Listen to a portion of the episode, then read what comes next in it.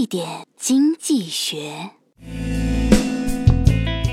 有一闺蜜早上对我说，昨晚家里安排和一个男的相亲，吃了牛排，又去听了高雅的音乐会，互道晚安，分开后却在烧烤摊又和他偶遇了。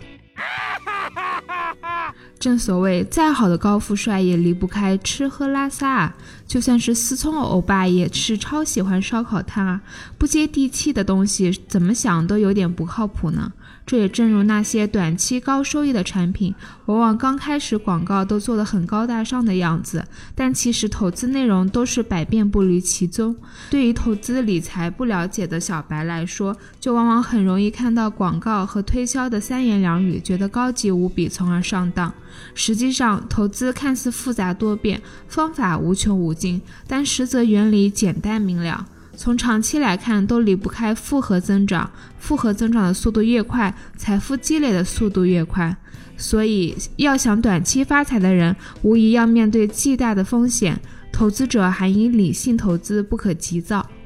更多内容，更多投资门道，请关注微信公众号“好买商学院”，教你聪明投资。